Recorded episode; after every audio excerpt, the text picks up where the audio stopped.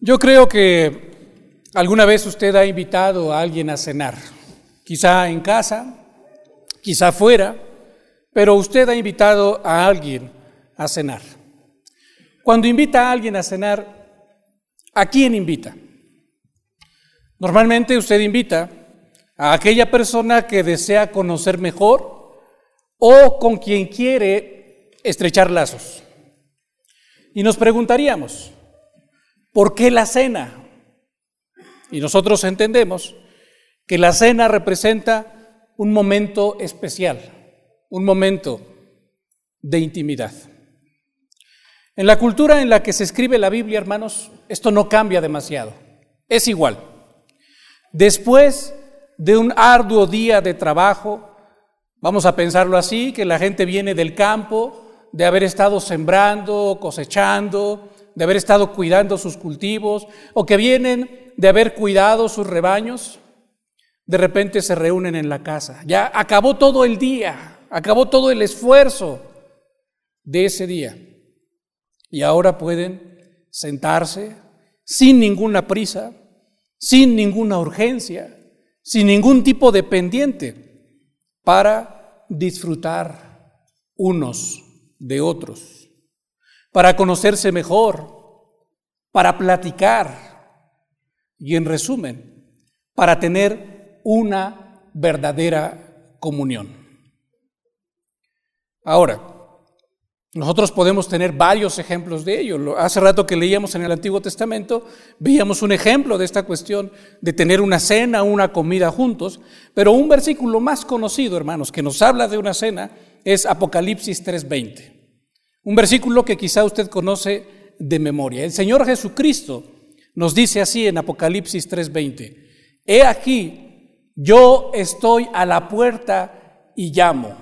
El Señor Jesucristo está diciendo eso. He aquí, yo estoy a la puerta y llamo. Si alguno oye mi voz y abre la puerta, entraré a él y cenaré con él. Y él conmigo. Tomando este versículo como ejemplo, ¿qué es lo que Dios quiere que tú sepas? ¿Qué es lo que Dios quiere que la humanidad sepa? Lo que Dios quiere, hermanos, que todos nosotros sepamos, es que Dios quiere tener una relación profunda, una relación personal contigo. ¿Y sabes cuándo quiere tenerla? Ahora. Él quiere tener esa relación personal contigo desde ya. Y es, es un gran error en el que muchos cristianos están viviendo ahora, pensando en que esa comunión se va a dar después de esta vida, hasta que muramos, hasta que nos toque el momento de partir o hasta que Cristo venga, entonces gozaremos de esa comunión. Bueno, es cierto que en ese momento de la historia la comunión será todavía más plena, estrecha. Le veremos cara a cara. Pero Dios no quiere que, que tú esperes hasta ese momento. Dios te está dando una oportunidad hoy para que tú inicies una relación personal viva y profunda con Él. Esto es lo que significa, hermanos, formar parte de su reino. Y es lo que vamos a ver hoy en la parábola que se encuentra en Lucas capítulo 14, de los versos 15 al 24. Primero vamos a analizar muy, muy brevemente el contexto. En Lucas capítulo 14, verso 1, usted va a encontrar que Jesús había entrado a comer a la casa de un gobernante fariseo. Ahí había muchísima gente y el Señor Jesucristo empezó primero sanando a un hombre hidrópico y después de haber sanado a este hombre, dio varias lecciones a los que estaban allí sentados a la mesa comiendo con él. Aún el Señor Jesucristo dio una gran enseñanza a su anfitrión, al que lo había invitado a participar con él de ese banquete. El Señor Jesucristo estaba dando esas enseñanzas cuando de repente uno de los que estaban allí sentados exclamó lo siguiente, en el verso 15 usted lo puede ver que este hombre dice así, bienaventurado el que coma pan en el reino de Dios. ¿Cómo podríamos interpretar esto? Nosotros no, no, podemos verlo así como en una película para entender qué es lo que hay en el corazón de este hombre, qué es, eh, cuáles son sus gestos o su manera de dirigirse al Señor. No sabemos si lo está haciendo de una manera sincera, como una exclamación de júbilo, de alabanza, y no sabemos tampoco si quizá lo, estuviera haciendo hipócritamente como para quedar bien con ese gobernante fariseo y con todas las personas importantes que estaban en la mesa, o para quedar bien con Jesús. No sabemos. Pero este hombre dijo una gran verdad. Dijo, bienaventurado el que coma pan en el reino de Dios. Y esto es cierto, hermanos. Participar de un banquete en el reino de Dios según lo que hemos visto, de lo que implica una cena, lo que implica comer con alguien, participar de un banquete en el reino de Dios, es el don más precioso que un ser humano podría recibir. ¿Por qué? Porque esto nos habla, hermanos, de el tener una plena comunión con Dios. Entonces es cierto lo que este hombre está diciendo. Pero Jesús le va a responder a este hombre o va a aprovechar las palabras que acaban de salir de la boca de este hombre para dar una gran enseñanza. Una gran enseñanza, sí, al que había dicho esto, pero una gran enseñanza también a todos los que estaban ahí sentados. Y una gran enseñanza, hermano, para usted y para mí en este día. ¿Cuál es esa gran enseñanza? Bueno, pues podríamos comenzar diciendo que nosotros, hermano, no deberíamos estar pensando solamente en ese evento. No deberíamos estar pensando solamente en el banquete, en el comer, en el participar de la mesa del Señor. Sino que el Señor Jesucristo quiere llevarnos más allá y quiere que nosotros nos miremos a nosotros mismos. No, no en un sentido egoísta, sino que nos miremos a nosotros mismos para preguntarnos, ¿cómo estamos respondiendo a la invitación que Dios nos ha hecho a través de Jesucristo para participar de este banquete celestial? Así que yo te hago esa pregunta hoy a ti, hermano. ¿Cómo estás respondiendo tú? ¿Cómo estás respondiendo a la invitación que Dios te ha hecho en Jesucristo para que tú participes de este banquete, para que tú llegues a tener esa comunión con Él. ¿Cómo estás respondiendo? Quizá tú podrías, ya de inmediato se está formando la respuesta en tu mente y podrías pensar ahora, pues yo he respondido ya. Y la prueba de que he respondido ya es que yo estoy aquí. Y creo que tengo una plena comunión con el Señor. Bueno, vamos a dejar un poco pendiente esa respuesta, la, de usted, pero la realidad, hermanos, es que mucha gente allá afuera no ha respondido, no ha respondido a esta invitación. Vamos a ver la parábola rápidamente. No la vamos a leer, vamos a tratar de resumirla un poco y de encontrar un poco más el sentido a lo que el Señor Jesucristo está, está enseñando. La parábola se encuentra en los versos 16 al 24, por si usted quiere confirmar lo que vamos a ir diciendo aquí. La parábola nos habla de el dueño de una casa, de un señor, un señor que lo primero que hace es invitar a gente que, pues como lo decíamos nosotros en un principio, él estima y con la que él quiere estrechar lazos o con la que él quiere tener comunión. Este hombre invita a, a esas personas que para él son queridas y no solamente los invita, sino que después de haberlos invitado y después de haber ellos confirmado que irían, entonces este señor se da la tarea de preparar ese gran banquete, esa gran cena para la que estaba invitando a estas personas. Se esmera en ello. Y como lo vamos a ver más adelante, es un hombre espléndido, porque quiere compartir mucho con sus invitados.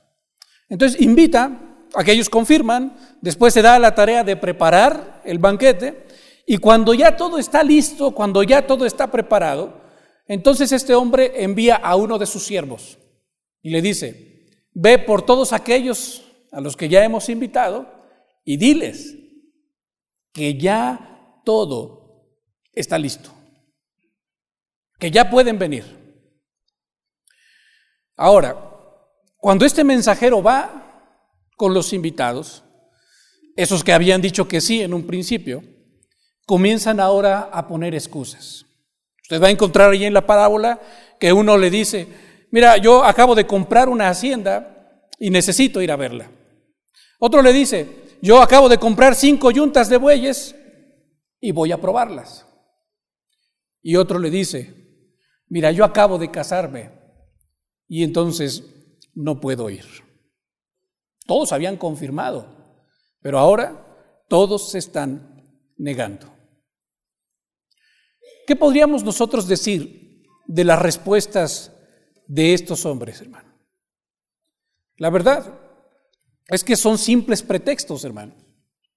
Porque si lo pensamos bien, los que habían comprado el campo y los que habían comprado los bueyes, no los hubieran comprado si antes qué? Si antes no los hubieran visto o si antes no hubieran comprobado que funcionaban bien.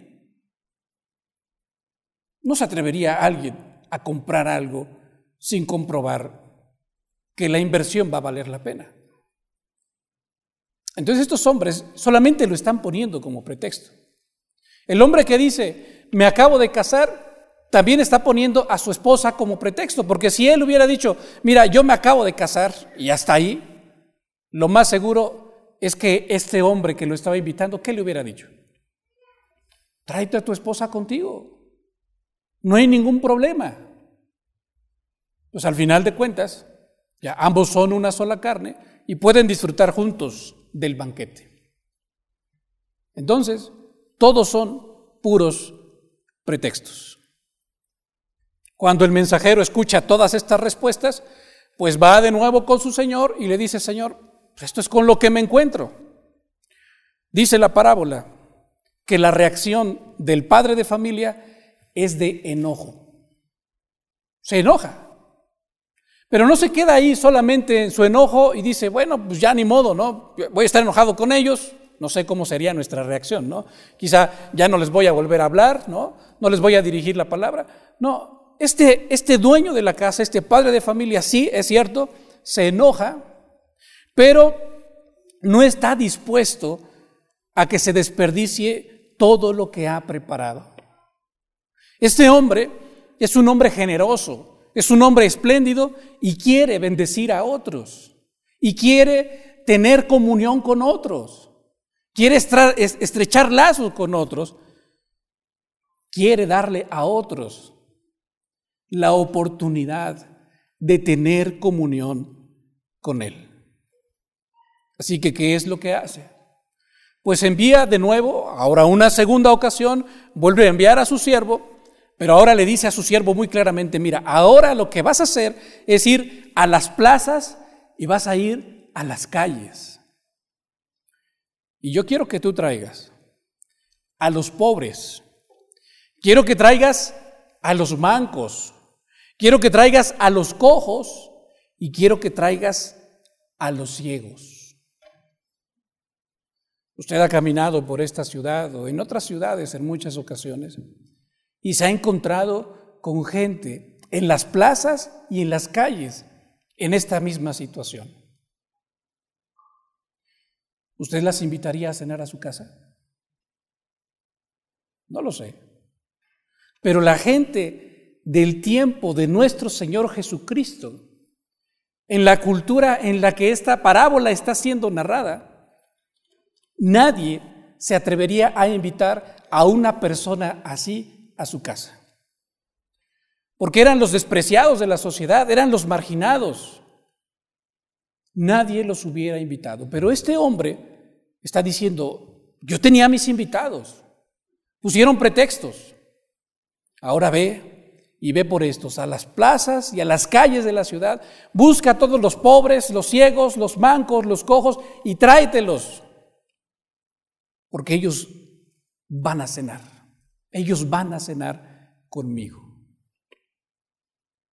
lo decíamos, es un Señor espléndido, generoso. El siervo obedece. Va por todas aquellas personas, pero de nuevo regresa con su Señor y le dice, Señor, ya me traje a todos los ciegos, los mancos, los cojos, a todos ya me los traje, a los pobres. Y tu casa no se llena, Señor. Aún en tu mesa queda lugar. ¿Qué hacemos? Y el Señor lo envía ahora una tercera vez y le dice, ahora ve, ve de nuevo, pero dirígete a los caminos y a los vallados. Los caminos y los vallados era el contorno de la ciudad, prácticamente en las afueras de la ciudad. ¿Y sabe por qué lo manda ahí? Porque allí vivían más, más personas marginadas por la sociedad. En el sentido figurado y en el sentido literal de la palabra. Marginados, vivían en los límites de la ciudad porque la gente no quería convivir con ellos. Entonces este Señor le está diciendo, ahora dirígete hacia allá y tráelos. Y después le dice así a su siervo, y fuérzalos, fuérzalos a entrar para que se llene mi casa. Eso es lo que yo quiero, que mi casa esté llena. Y en el verso 24 pronuncia unas palabras terribles que yo le pido que siga con su vista. Le dice así el Señor a este siervo, porque os digo que ninguno de aquellos hombres que fueron convidados gustará mi cena. Ninguno. Otras versiones dicen, porque les digo que ninguno de aquellos a los que invité primero, ninguno de ellos probará una sola migaja de mi banquete. Ahora, nosotros entendemos un poco mejor la parábola, pero ¿cuál sería la aplicación? Si usted tuviera que resumir en una sola frase el mensaje central de esta parábola, ¿cuál sería, hermano? Le comparto lo que yo creo que es el mensaje central de esta parábola. El mensaje central es este. Escúchalo con mucha atención. La cena, la cena se va a llevar a cabo contigo o sin ti. Pero la cena se va a llevar a cabo. Así que si nosotros comprendemos, hermanos, este mensaje central, esto debería llevarnos a vivir de una manera diferente, a ver las cosas de una manera completamente diferente. Y a decir, si el Señor me está invitando a mí que soy indigno, me está invitando a mí a cenar con Él, a participar de la mesa con Él, a tener comunión con Él. ¿Qué es lo que yo debería hacer? ¿Qué es lo que tú deberías hacer, hermano? ¿Sabes qué? Dejar absolutamente todo lo demás. Porque no hay nada tan importante, no hay nada tan bello, no hay nada tan precioso como ir y sentarte a la mesa con ese Señor y tener comunión con Él. En realidad este es un gran privilegio. Pero en un principio también lo decíamos, hermanos. Muchos de los que escuchan la invitación de Dios, que han escuchado esta invitación de parte del Señor, muchos responden de la siguiente manera, no, ahora no. Yo estoy muy ocupado disfrutando de la vida. Quizá cuando ya sea mayor, cuando sea grande, cuando me haya retirado y jubilado, entonces probablemente yo atienda la invitación. Pero ahora no. Otros dicen, no, estoy muy ocupado con mi trabajo y yo no tengo tiempo para esas supersticiones. Esas son cosas de mujeres, son cosas que no tienen nada que ver conmigo. No. Y también hay quienes dicen, quienes responden a esta invitación, no, porque yo tengo que hacer esto o tengo que hacer aquello. La verdad es que no tengo tiempo. Ahora no puedo. ¿Qué es lo que está pasando con esta gente, hermanos? No se dan cuenta, no saben el gran privilegio que les está siendo dado a través de esta invitación y que ahora ellos se están perdiendo. Así que de nuevo, hermano, tenemos que decir esto. La cena se va a llevar a cabo contigo o sin ti. Ahora, tú estás aquí hoy. Y si tú de alguna manera te has negado a recibir esta invitación por las razones que dijimos hace rato o has puesto tus, propias razones, tus propios pretextos, tienes que saber que en este día Dios te está dando la oportunidad y que en este día Dios te está diciendo, yo quiero tener comunión contigo. Yo quiero que tú participes de esta cena conmigo. Te estoy haciendo esa invitación.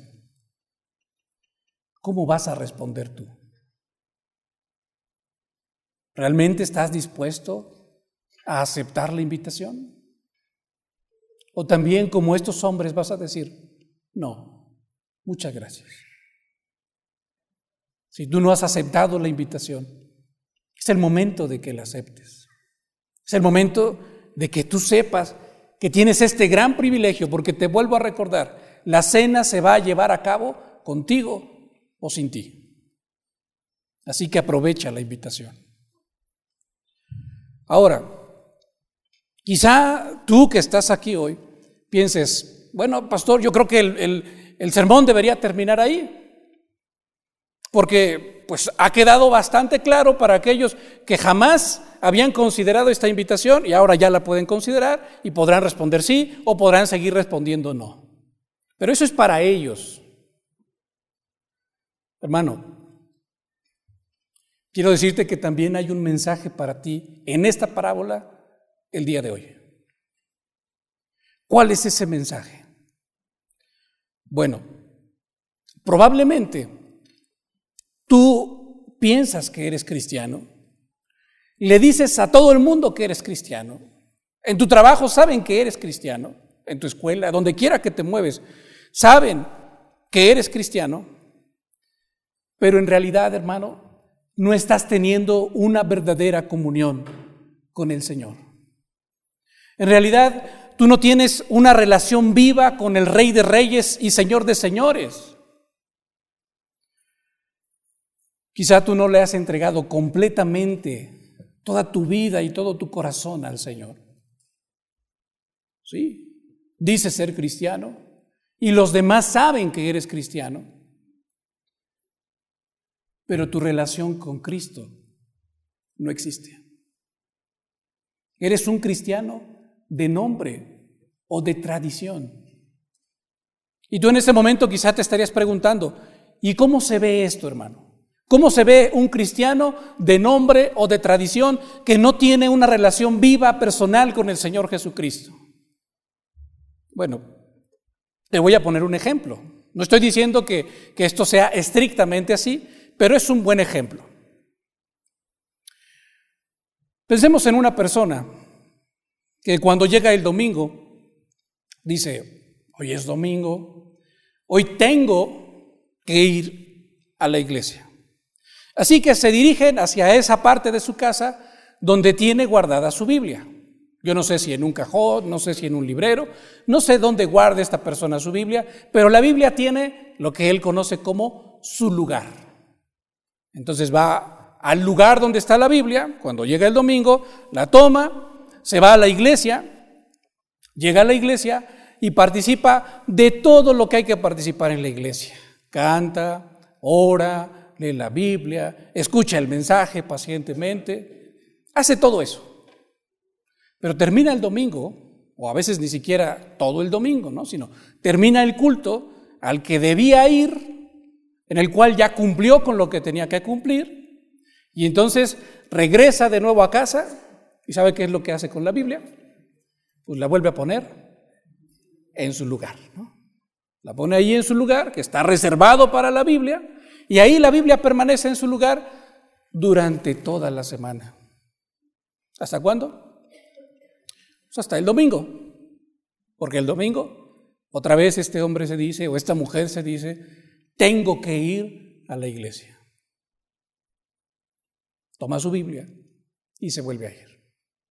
Y así transcurren las semanas, los meses, los años. Y dígame usted, si al llegar al momento de su muerte, el día que el Señor lo llame a su presencia, este hombre podrá decir, yo tuve una relación viva y personal con mi Señor. Yo lo escuchaba cada día de mi vida, me sentaba a saber qué es lo que Él tenía que decirme. ¿Podría decir eso? Este hombre que lleva este estilo de vida cristiano tradicional. La verdad es que no, hermano ha sido invitado a la cena. Pero esto quizás lo veamos así. Es como aquel que es invitado a la cena, pero no sabe a qué fue invitado a la cena. Y como escuchó la palabra cena, pues piensa que tiene que ir a cenar y entonces le sirven la cena, no pronuncia ni una palabra, ni escucha en ningún momento a aquel que lo invitó y simplemente se dedica a comer y a comer y a comer y a comer. De repente dice, estoy satisfecho, ya me voy. Muchos cristianos o que se dicen cristianos están viviendo así. Solo buscan el beneficio, no buscan la relación. Solo buscan llenarse, pero no buscan la intimidad con el Señor. Y si el Señor nos ha invitado a participar de su banquete, a participar de su cena, hermano, es porque Él quiere hablarnos. Es porque Él quiere que lo conozcamos. Es porque Él quiere que lo escuchemos. Es porque Él quiere que sepamos quién es Él y que sepamos cómo podemos relacionarnos con Él. Este tipo de cristianos tampoco hacen lo que el Señor Jesucristo dice. Pasa toda la semana y nunca, nunca entran en su cuarto y cierran la puerta, como dice el Señor Jesucristo. Y cerrada la puerta, doblan sus rodillas y empiezan ellos a hablarle al Señor y a buscar esta comunión con el Señor. No, ni les interesa, ni les importa, porque lo único que buscan es el beneficio pero no la relación. Ni están dispuestos a escuchar al Señor, ni están dispuestos tampoco a hablar con el Señor. Solamente buscan el beneficio. Hermano, yo puse ese ejemplo. Yo no sé si el ejemplo que te acabo de dar se parezca a tu vida. Probablemente sí, probablemente no. No lo sé, no conozco tu vida. Pero si tú estuvieras en este caso, hermano, tienes que escuchar las mismas palabras. La cena se llevará a cabo contigo o sin ti. El Señor te sigue haciendo esa invitación. El Señor te sigue llamando y te sigue dando ese privilegio, te está diciendo, yo quiero tener esa cena contigo. Quiero que tú me escuches, quiero escucharte a ti, quiero que tengamos esa relación, esa comunión. Pero ¿qué es lo que tú estás haciendo? A lo mejor verbalmente no le estés respondiendo no, pero con tus acciones sí le estás dando la espalda y sí le estás diciendo que no. Así que, por último, hermano, la cena se va a llevar a cabo contigo o sin ti. Oremos, hermano. Muchas gracias, Señor, por tu palabra. Es una palabra preciosa, como siempre, una palabra que nos reta, una palabra que nos confronta, que nos ayuda a conocer nuestra realidad y a saber, Señor, que hemos recibido un gran privilegio, una gran bendición de parte tuya, porque hemos sido invitados, Señor, a participar de tu reino, a cenar contigo. Pero, Señor, muchos, muchos quizá no han respondido a esta invitación. Y muchos otros también, Señor Eterno, quizá habiendo respondido que sí en primera instancia, no están, Señor, teniendo esa comunión contigo. Pero tú nos dejas muy claro en tu palabra, Señor, que si alguno oye tu voz, y no solamente oye tu voz, sino que también abre la puerta, Señor, tú entrarás a Él y cenarás con Él y Él contigo, y habrá esa verdadera comunión, Señor. Si hay entre nosotros alguien que no ha respondido a esta invitación, Señor, muéstrale el gran privilegio que es este Habla a lo profundo de su corazón, Señor. Muéstrale lo generoso, lo magnífico que eres tú. Y Señor, ayúdale, ayúdale, Señor, a responder que sí. Pero también, Padre, a todos aquellos que creemos haber respondido que sí, o que en algún momento de nuestra vida respondimos que sí a esta invitación.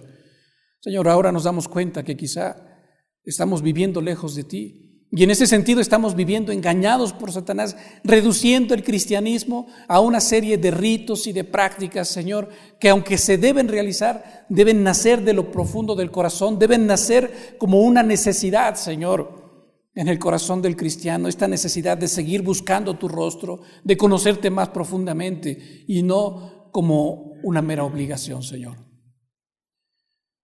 Si alguno de nosotros ha vivido así hasta ahora, también te rogamos que nos perdones y te rogamos que nos ayudes. Señor, dirige nuestros pasos. Ayúdanos, Señor, a depender de ti, a descansar en ti, a encontrar en ti, Señor, todo lo que nuestra alma necesita. Te lo rogamos, Señor eterno, en Cristo Jesús, nuestro Salvador. Amén.